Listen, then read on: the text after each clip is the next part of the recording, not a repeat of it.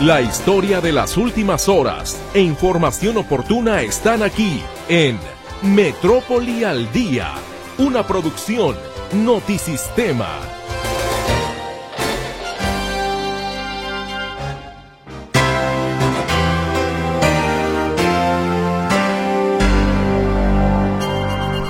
Me da muchísimo gusto saludarle, darle la bienvenida a este espacio informativo Metrópoli al Día.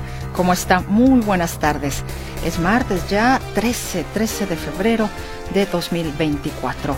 Hoy es día de la radio, este medio maravilloso en el que particularmente, o que particularmente, permítame usted externarlo, amo intensamente. Muy agradecida con la vida de poder trabajar en lo que me gusta, ¿no? Y tener la posibilidad de que usted, gentil y amablemente, nos reciba con este trabajo que al final del día es un trabajo en equipo, no es el trabajo de una sola persona, uno puede ser la voz. Esta servidora de ustedes que habla ante este micrófono, pero no estoy sola. Yo sola no podría sin todo este equipo maravilloso que genera la radio. Muchos no hablan, pero son parte de la producción, son parte de la grandeza de este maravilloso medio. Y bueno, dicen que también es el día de los infieles, ¿no? Ah, pues, bueno, pues entonces cada quien disfrute lo que le competa. Al que le quede el saco, ¿verdad? Que se ponga el saco que mejor le acomode. Pues sea bienvenido entonces a este espacio informativo y qué le parece si vamos iniciando precisamente con la información.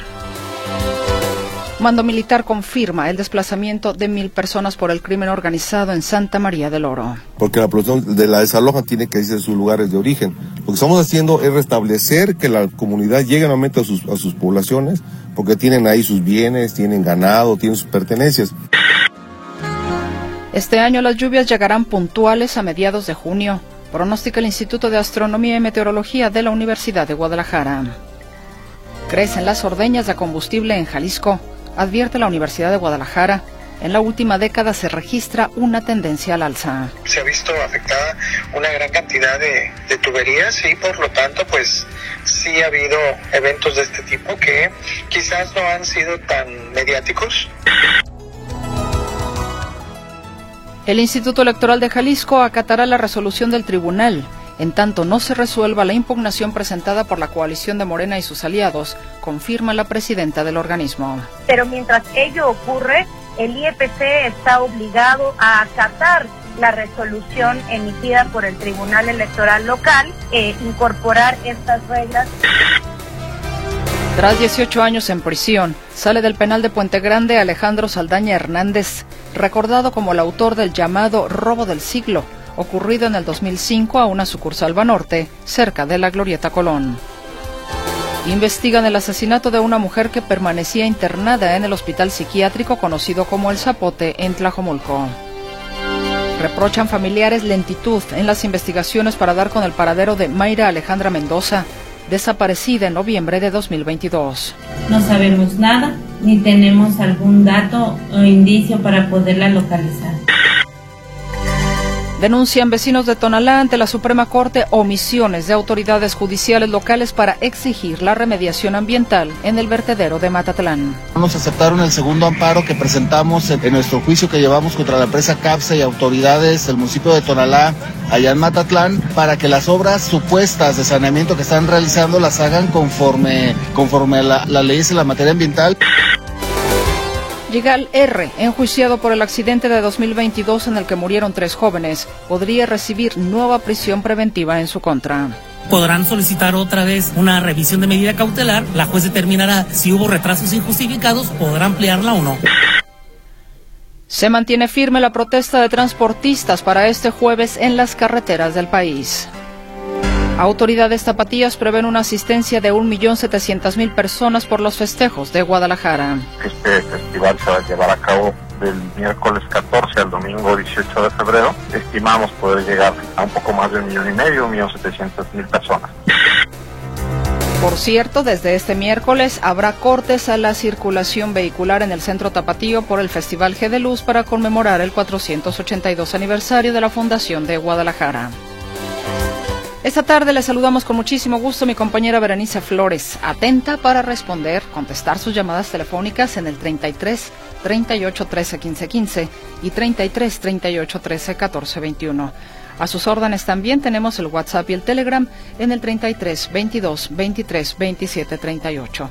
Saludo con mucho gusto a mi compañero César Preciado en el control de audio ante este micrófono, su servidora Mercedes Altamirano. ¿Le parece? Hacemos una breve pausa para que al regreso de la misma comencemos entonces a desmenuzar la información que se ha generado en este martes 13 ya de febrero de 2024. No tardamos.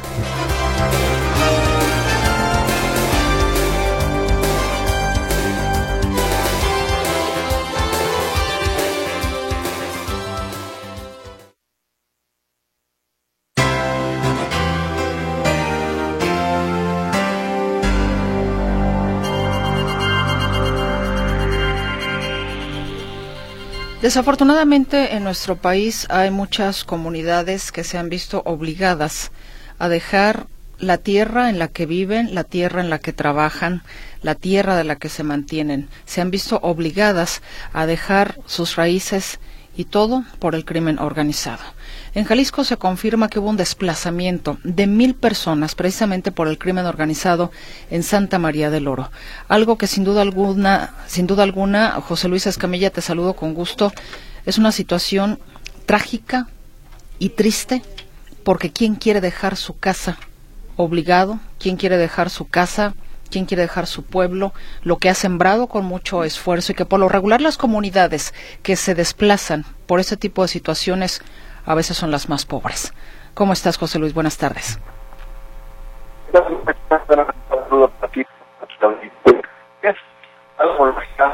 José, José Luis, te, te interrumpo, te estás cortando. No sé si pudieras buscar una mejor ubicación, por favor, para que podamos escucharte con claridad.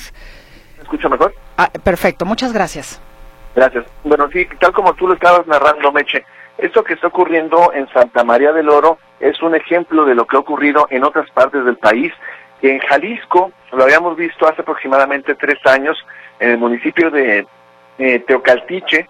En Teocaltiche en aquel entonces se hablaba de cerca de mil personas también, las que habían tenido que salir de sus comunidades de origen a consecuencia de que se generaba en aquel estado, eh, eh, el límite entre Jalisco y Zacatecas. Eh, en esta ocasión es en una comunidad que se llama Cipoco, que está en la que está aproximadamente a cuatro kilómetros del límite territorial con Michoacán. Es en ese punto la última comunidad del territorio Michoacán. En ese lugar eh, lleva a cabo una disputa entre los, cárteles unidos. José Luis, José Luis, te, te, interrumpo de nueva cuenta. Volvimos a tener esa falla de eh, te escuchas muy cortado. Ah, a ver, ¿no? ¿Me escucho ya mejor ahora sí? A ver, ahí parece ser que sí, parece que ya mejoramos. Ah, bueno, te comentaba, en este municipio de Santa María del Oro se está llevando a cabo una pugna entre grupos criminales. Por una parte es el Cártel Jalisco Nueva Generación y por la otra está un grupo denominado Cárteles Unidos. Esta pugna está permitiendo o está obligando, mejor dicho, a los pobladores de esta comunidad que se llama Cipoco a salir de sus comunidades, de su comunidad de origen, el lugar donde trabajan, donde nacieron, donde viven, donde tienen a sus hijos y demás. Y es que no es cosa menor, Meche, porque lo que está ocurriendo en Cipoco bien se puede comparar con una guerra. ¿Por qué digo esto?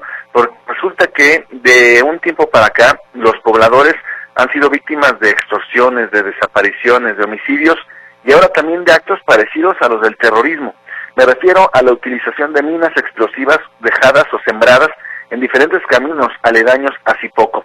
El día de hoy pudimos platicar con el general de la 15 Zona Militar, Crisóforo Martínez Parra, una, una entrevista atípica porque es raro que los mandos castrenses den entrevistas, eh, o de menos con este nivel de apertura, y fue exactamente lo que ocurrió el día de hoy. El general Crisóforo Martínez Parra pues confirmaba este video que se dio a conocer a través de las redes sociales. Eh, apenas esta semana se dio a conocer este video y que narra lo que ocurrió el pasado 20 de enero, justamente allá en Cipoco, donde una brigada, un grupo de elementos del ejército mexicano de la 21 zona militar, circulaban por un camino de terracería y pisan un artefacto explosivo que estaba ahí enterrado. Esta explosión deja saldo de un militar muerto, cuatro eh, militares lesionados y un elemento de la policía del estado también lesionado producto de esta agresión que ocurre con este artefacto explosivo allá en Cipoco. Dice el general Cristóforo Martínez Parra en lo que va de este año, ellos han desactivado cuando menos una treintena de artefactos explosivos, Meche, sembrados por los grupos criminales para afectar a los propios grupos criminales y también para pegarle a los elementos de la autoridad. Si te parece, escuchamos en esta primera intervención al general Cristóforo Martínez Parra hablando justamente sobre esta búsqueda que hacen de artefactos explosivos. No estamos utilizando solo artefactos metálicos, sino son tipo, este, otro tipo de artefactos de plástico que son difíciles de detectar, ¿no? Entonces, esos son los riesgos que tenemos en nuestro trabajo, pero ténganlo por seguro que hacemos nuestra coordinación con las autoridades lo mejor posible, pero son casos que lamentablemente se dan, ¿no? No podemos este, evitarlo, ¿no? Ahí lo que decía el general Cristóforo Martínez Parra, titular de la 15 zona militar, ya los delincuentes se han ido eh, pues adecuando a los tiempos, Meche, como escuchábamos, ya utilizan eh, artículos plásticos para que no puedan ser detectados por los aparatos detectores de metal. Eh, hay que recordar que esto no es nuevo, Meche. Hace un año, el 23 de marzo del año pasado, yo le preguntaba a Ricardo Sánchez de Rubén, coordinador del Gabinete de Seguridad, sobre un aseguramiento que hubo. En marzo del año pasado fueron decomisados allá en Mazamitla cerca de 100 artefactos caseros eh, explosivos y se estaba buscando el lugar y la identidad de la persona que estaba elaborando estos artefactos explosivos. Un año después estamos hablando justamente de la utilización de esos artículos para hacer daño a otras personas. La buena noticia, si es que hubiera alguna, y lo decía hoy el general Martínez Parra, es que ya están regresando las, las personas a la comunidad de Zipoco. Decía el general que cuando ellos llegan a Zipoco, eh, estaba vacío, serían aproximadamente 200, 300 casas las que están ahí en poco, y dice él que estaba vacío. Señala que ahora ya la gente está regresando poco a poco y que incluso los militares les están ayudando a recuperar su ganado que estaba esparcido y regado por ahí. Pero si te parece, escuchamos nuevamente a este mando militar. Lamentablemente aquí afectan a la población porque la población de la desaloja tiene que irse a sus lugares de origen. Lo que estamos haciendo es restablecer que la comunidad llegue nuevamente a sus, a sus poblaciones, porque tienen ahí sus bienes, tienen ganado, tienen sus pertenencias. Y es un trabajo que estamos haciendo poco a poco con cuidado, porque precisamente eh, pues es que se involucra a la, población. Ahí lo que decía el general Cristóforo Martínez Parra, y bueno, dice que poco a poco la población ha ido regresando allá a poco. Eh, la verdad es que eh, pues es lamentable lo que está ocurriendo en este punto del estado, donde a consecuencia de la inseguridad, pues la gente se está se está retirando. Eh, ahora ya regresando, pues pero finalmente queda ahí la zozobra, ¿no? De saber eh, si van a regresar los delincuentes o no. Como te digo, es un poblado que está aislado, está rodeado de nada, más cercano a Michoacán que a Jalisco, pero de cualquier manera, bueno, la violencia le está pegando ahí a Santa María del Oro, como en su momento ocurrió y ocurre en Mazamitla, en Valle de Juárez, en la Manzanilla de la Paz, eh, y en otros municipios de toda esta de toda esta región. Mi reporte, Meche. Buenas noches. Buenas tardes. Es tener que dejar tu localidad, tu comunidad, ¿no? O sea, eso me parece realmente una, una tragedia que no debería de suceder, José Luis. Sí, por supuesto, Meche. Y mire, estos mecanismos de combate por parte de los grupos delictivos no deben ser tomados como algo menor. Es decir, no solamente estamos hablando de explosivos, estamos hablando de artículos o de prácticas que a nivel internacional, por organismos internacionales, ya están calificados como actos de terrorismo, actos de lesa humanidad. Hay reglamentos internacionales para los tiempos de guerra que hablan, por ejemplo, de la prohibición de utilización de minas de minas personales eh, o de o de explosivos sembrados en, la, en, el espacio abierto por la posibilidad de que población civil pueda ser afectada. Es exactamente lo que está ocurriendo aquí. Los elementos del ejército han ido desactivando artefactos explosivos para que la gente pueda recorrer la zona pero aún así la recomendación que en ese momento hace el ejército es que los pobladores de la región no vayan por caminos poco comunes, que no se salgan de las realidades primarias porque aún no se ha terminado de primar la zona y saber si hay o no todavía artefactos explosivos. Efectivamente, todavía enfrentarte a ese, a ese peligro. Te agradezco enormemente la información. Hasta luego, buenas tardes. Que estés muy bien, José Luis Escamilla. Y vayamos ahora con otro tema que sin duda alguna también es preocupante, pero este es preocupante pues inclusive a nivel mundial. Pero hablemos de lo que específicamente sucede en Jalisco con el tema de sequía. Lamentablemente hay 109 municipios que están presentando sequía. El tema no es menor, porque la zona metropolitana de Guadalajara pues eh, no está teniendo o podría llegar a tener una situación importante de desabasto de agua. Mi compañera Claudia Manuela Pérez nos informa. ¿Cómo estás, Claudia? Buenas tardes. ¿Qué tal, Mercedes? Gracias. Muy buenas tardes. Efectivamente, actualmente 109 municipios de Jalisco presentan algún tipo de sequía y el panorama no es nada halagador según los pronósticos para este año que señalan que el fenómeno del niño sigue afectando con clima seco y algunas lluvias aisladas al estado. Lo que ocasiona el fenómeno del niño es un cambio en el clima de las ciudades de, de los estados, de los territorios, según señalaron hoy investigadores de la Universidad de Guadalajara en una rueda de prensa. El investigador de la Universidad de Guadalajara, Hermes Ulises Ramírez, señala que la sequía pues afecta, va creciendo y que Jalisco está en riesgo de pues estar en los niveles de Chihuahua y Sonora que ya presentan sequía extrema. Escuchamos. Estamos aproximadamente entre 60 y tantos por ciento de sequía en el estado, pero de los 125 municipios a los que pertenece precisamente el estado de Jalisco, ahí lo pueden ver en esta lámina, 109 de los municipios del estado de Jalisco pues ya presentan un grado de sequía.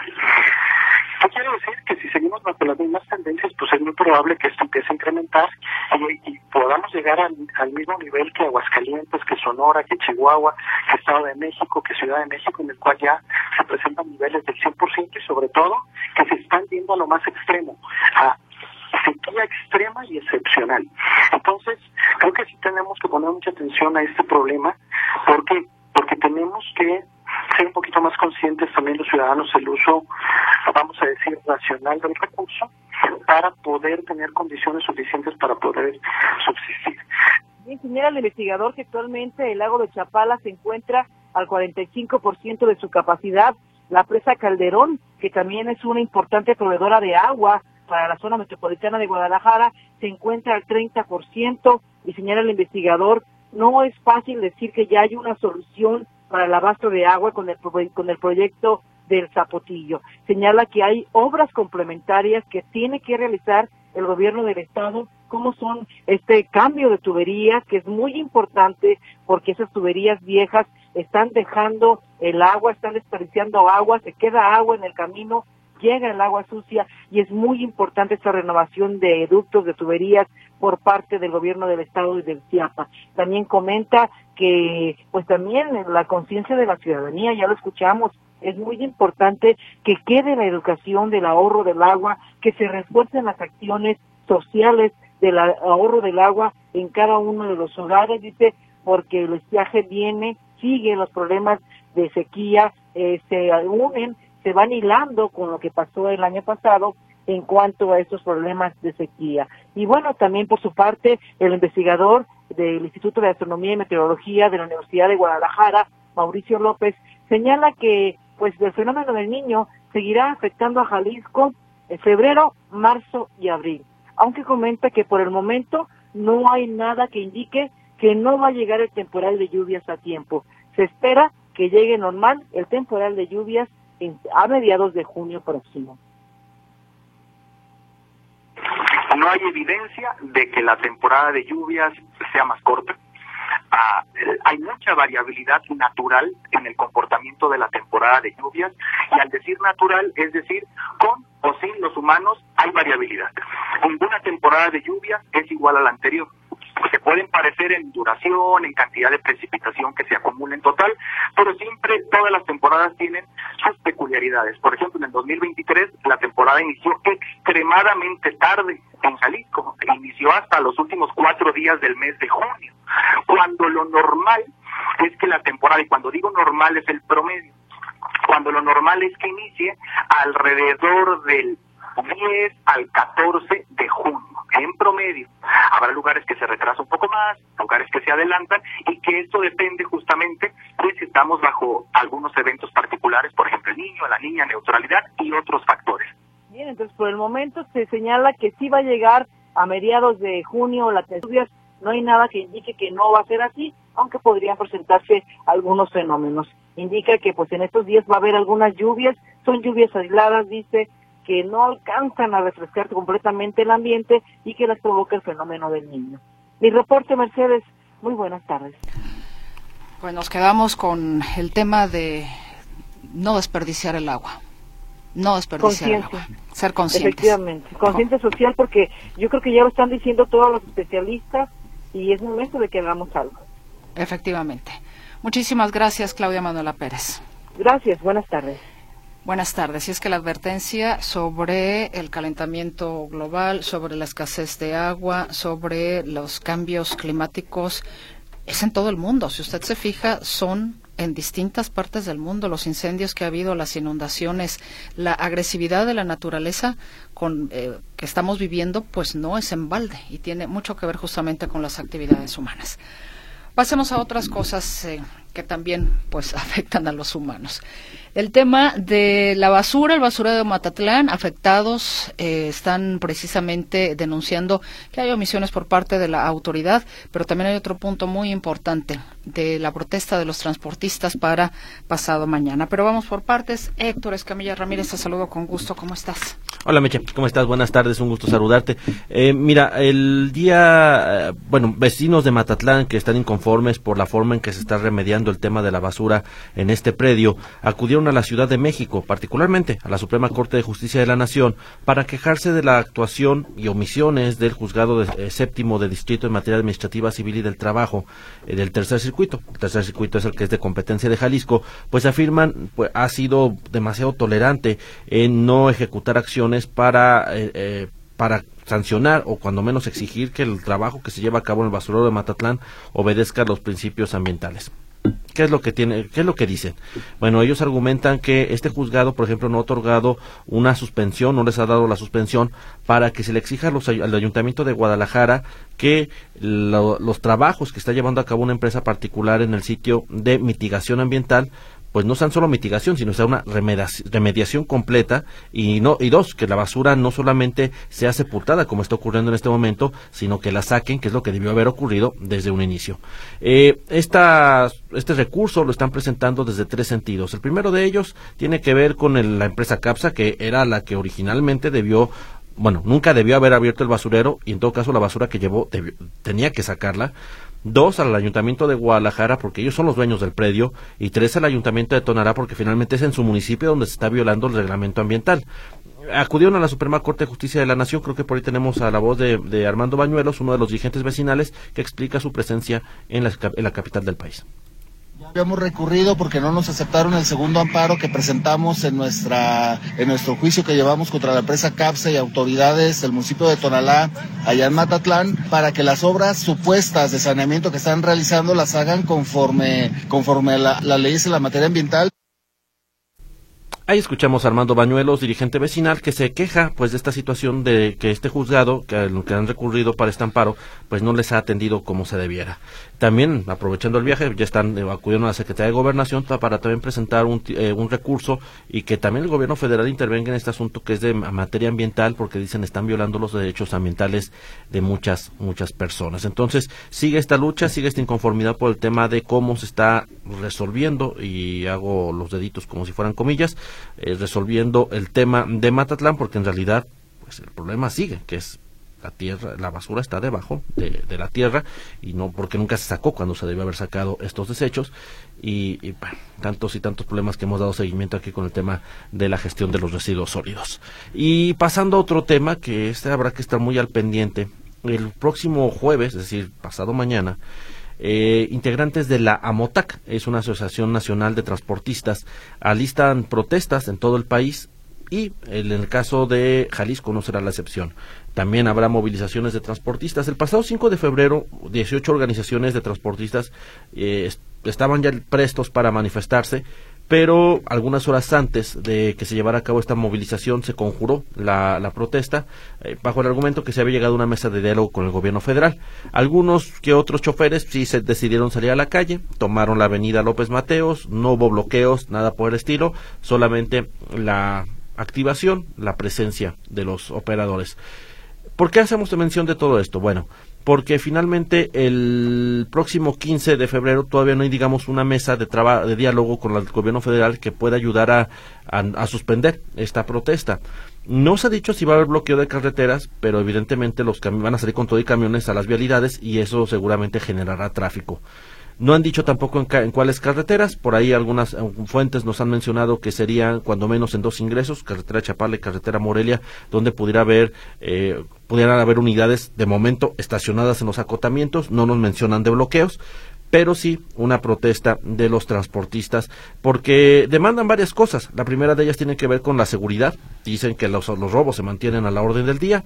El segundo asunto que llama la atención es eh, también se oponen a la operación de los dobles remolques en eh, carreteras de México. Llama la atención, los dobles remolques están suspendidos en infinidad de países, pero en México no. Eh, y son de los principales responsables de accidentes, sobre todo por el tema de las vueltas amplias. El particularmente están inconformes por la operación, por ejemplo, de los tanques doble remolque, pero con, tan, con tanque de combustible, porque son los que mayor siniestralidad y mayores estragos causan cuando tienen algún tipo de percance, se quedan sin frenos.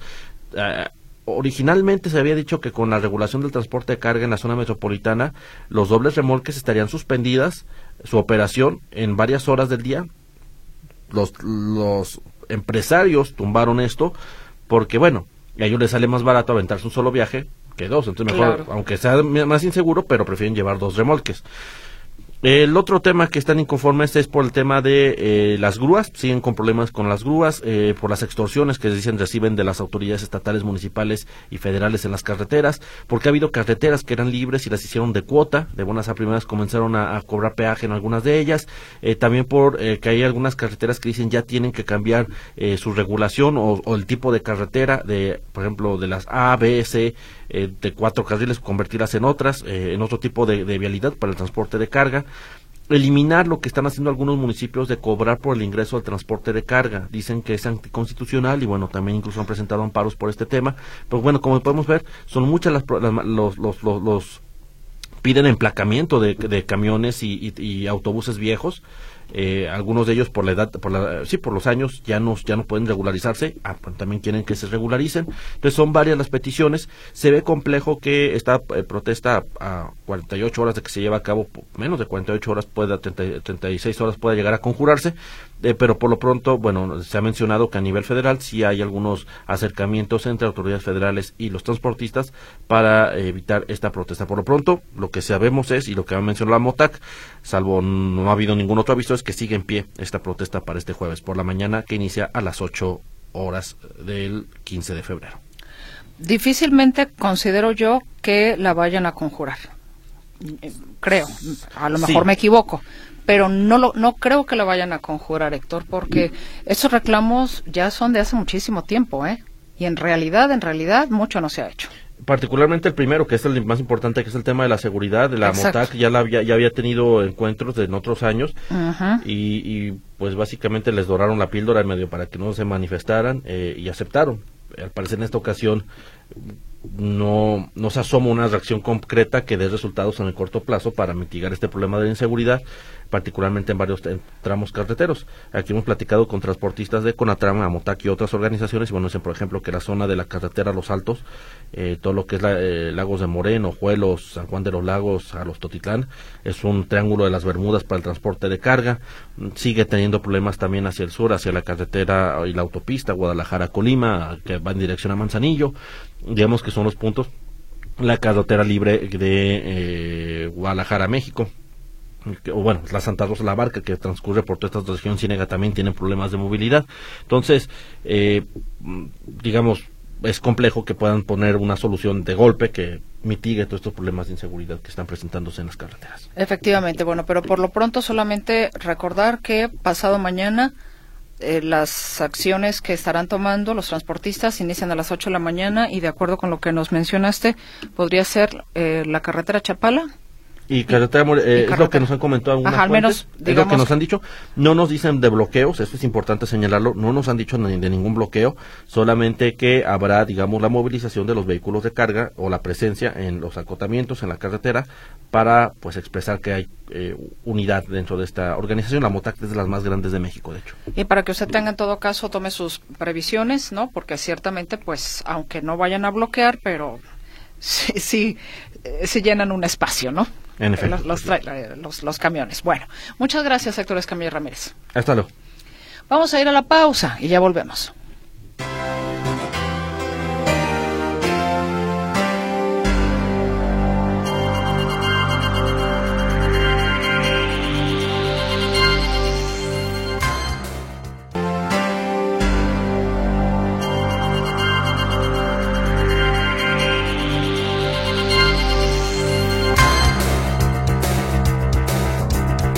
Recuerdo los teléfonos en cabina 33 38 13 15 15, 33 38 13 14 21.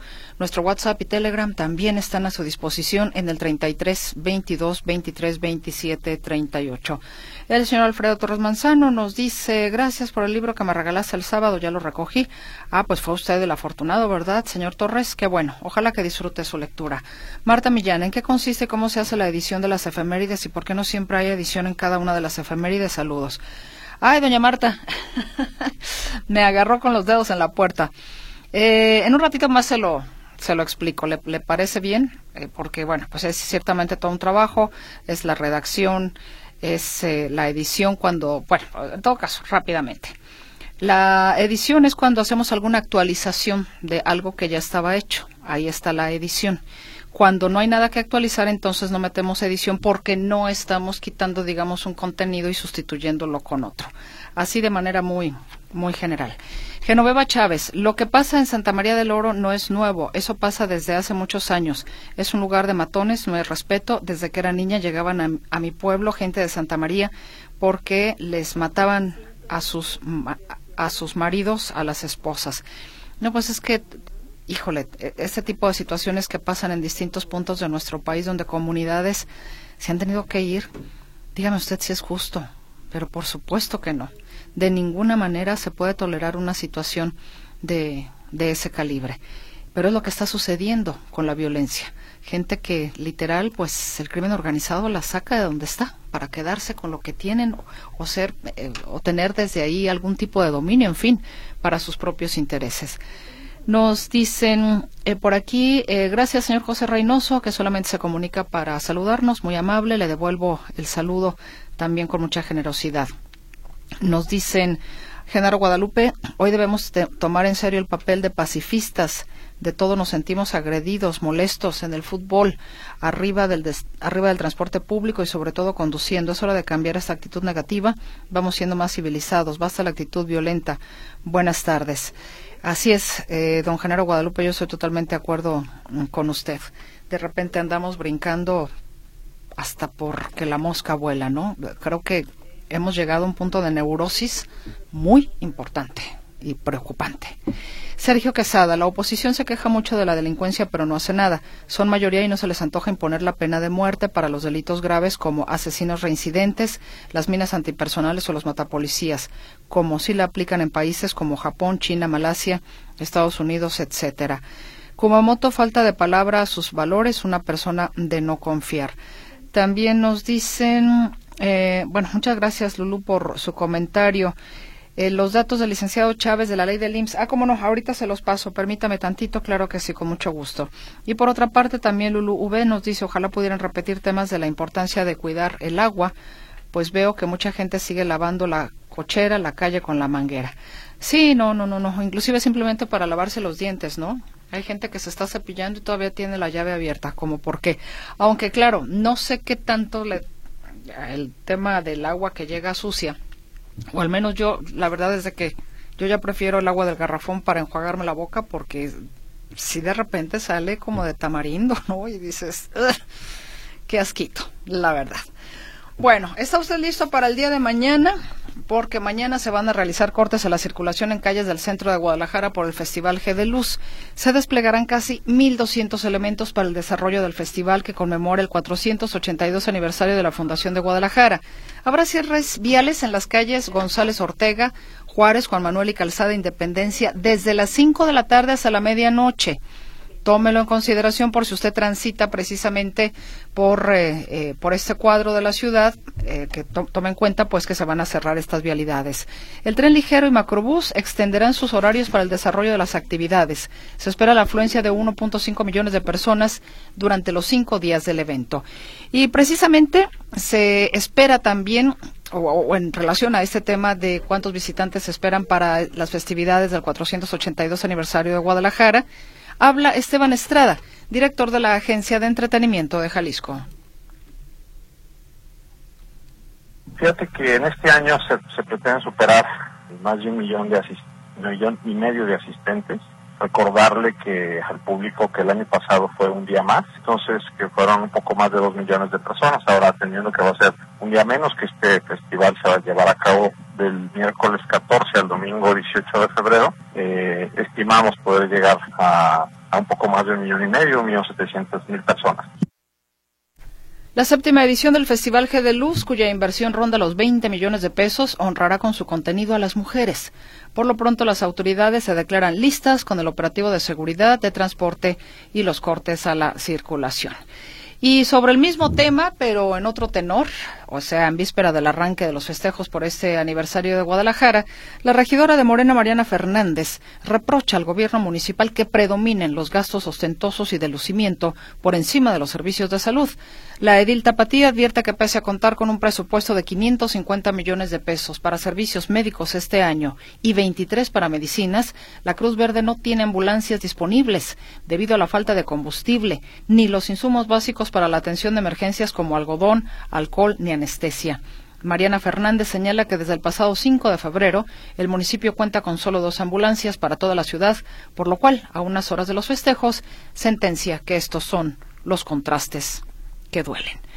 Saludo a mi compañero Arturo García Caudillo y la COFEPRIS defiende la reforma para prohibir el fentanilo y los eh, vapeadores. Y bueno, por ahí el Congreso también ya eh, está más o menos organizándose justamente para ver cómo va a ser el análisis del paquete de reformas. Te saludo con gusto, Arturo. Muy buenas tardes. ¿Qué tal, Mercedes? ¿Cómo están, amigos? Me da gusto saludarles. Efectivamente, la COFEPRIS defendió justamente el día de hoy esta eh, como parte de las acciones que está tomando el gobierno federal con este paquete de reformas que envió al Congreso de la Unión, entre ellas 18 constitucionales, pues bueno, en este paquete va incluida la que tiene que ver con la prohibición para los precursores químicos, eh, precursores que se utilizan, por ejemplo, para fabricar fentanilo eh, o petafetaminas, y también eh, los ingredientes que llevan los vapeadores y los cigarrillos electrónicos, de acuerdo al gobierno federal, de acuerdo a la Secretaría de Salud, pues tienen muchos más que son eh, que no son buenos para la salud, incluso los consideran como mortales. Por eso vamos a escuchar, ya tienes el audio en WhatsApp, Mercedes, a Alejandro Sbach. Él es el titular de la Comisión Federal contra Riesgos Sanitarios, la COFEPRIS.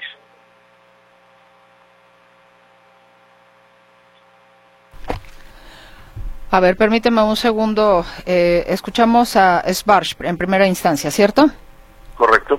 Lo escuchamos. La clave y lo estratégico de esta reforma es que garantiza que el precursor no se desvíe de su fin a favor de la salud. Esta propuesta engloba la estrategia del Estado mexicano para el control de los precursores químicos. De esta manera, en nuestro país contaremos con un ecosistema operativo y ahora jurídico a nivel de nuestra Carta Magna que permita el control y la trazabilidad de todas las sustancias químicas. Eh, todas las cifras oficiales del gobierno de los Estados Unidos alrededor de 100.000 personas han ah, fallecieron el año pasado producto del consumo de fentanilo. Y por eso es que eh, pues el gobierno de la República está tratando de eh, arremeter en contra de los precursores que si bien vienen de Asia, vienen de China, pues la verdad es que aquí, eh, aunque lo niegue también el gobierno federal, aquí se fabrica fentanilo y se envía para los Estados Unidos.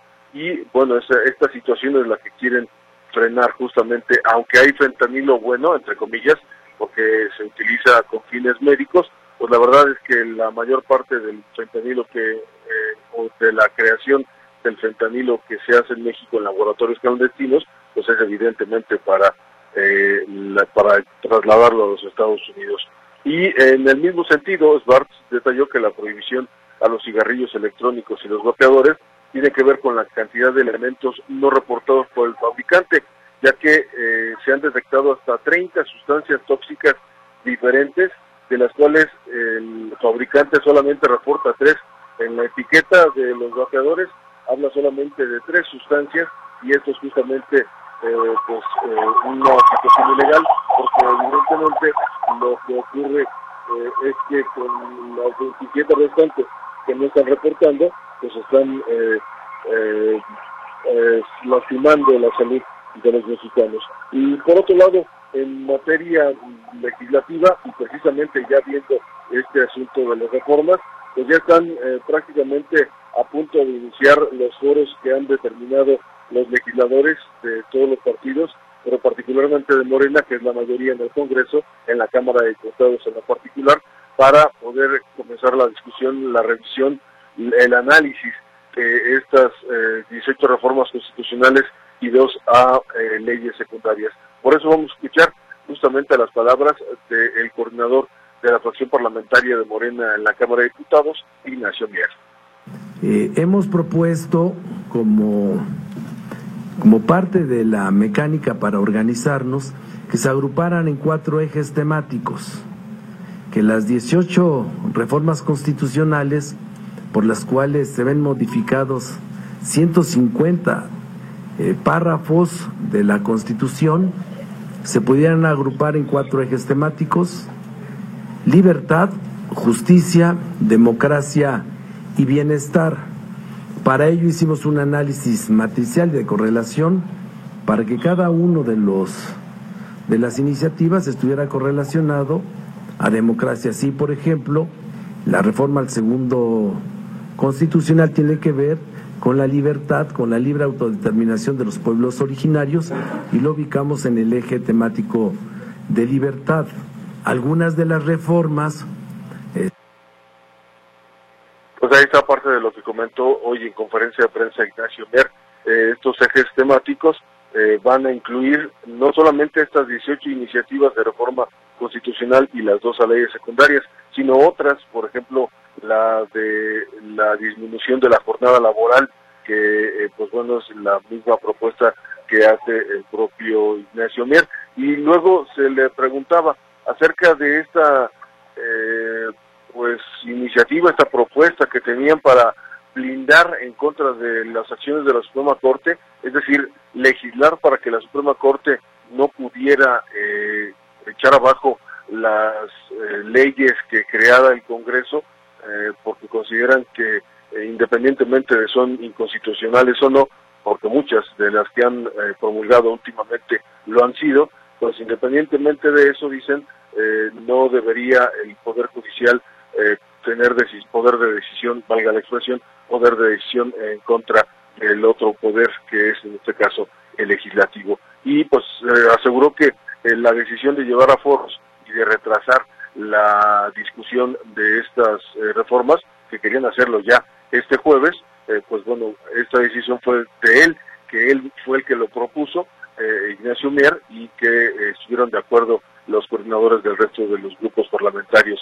Es decir, llevar a la discusión en foros, llevarlo incluso al interior de la República, a los diferentes congresos estatales y que ahí vayan revisándose eh, uno por una de todas estas iniciativas. Eh, la idea es que para mediados de abril ya estén revisadas, analizadas, discutidas y ya se tenga el dictamen correspondiente y entonces pudieran votarlas en la actual legislatura. ¿Qué es lo que pasa? Que la última legislatura de este sexenio termina el último día del mes de abril. Mi reporte, Mercedes. Buenas noches. Muchísimas gracias, Arturo García Caudillo. Muy buenas noches. Al contrario, hasta el rato. Hasta el rato, que estés muy bien. Un funcionario de la Tesorería de Tlajomulco, encargado del área de gestión del agua, fue vinculado a proceso por el delito de abuso de autoridad. El funcionario aprovechó sus atribuciones para modificar la cuenta de una vivienda que debía 145 mil pesos de agua y alteró la deuda a solo 7 mil pesos para que fuera pagado y posteriormente regresó la cuenta a su estado original. El evento ocurrió en mayo pasado y el área de auditoría del municipio detectó la irregularidad, por lo cual se inició una investigación. El acusado, quien podrá llevar su proceso en libertad, pero con medidas cautelares, fue identificado como José Eduardo N. Para ejecutar la irregularidad, el trabajador modificó la cuenta catastral del predio y de ser una residencia con alberca y áreas verdes, la convirtió por unos minutos en un lote baldío para que se pudiera hacer el pago de los siete mil pesos. Luego la regresó a la normalidad. El caso fue llevado por la Fiscalía Anticorrupción. Muchísimas gracias por el favor de su escucha y de su comunicación. Nos dicen, eh, buena tarde, ojalá y el gobierno de Jalisco suspenda sus festividades el día de mañana porque el crimen organizado espera esos eventos para hacer acto de presencia. Eh, para mañana se espera lluvia para Guadalajara, dice Miguel Mendoza. Bueno, gracias, señor Mendoza, por su comunicación. Vamos a ir a la pausa y después al noticiero Notisistema de las 7.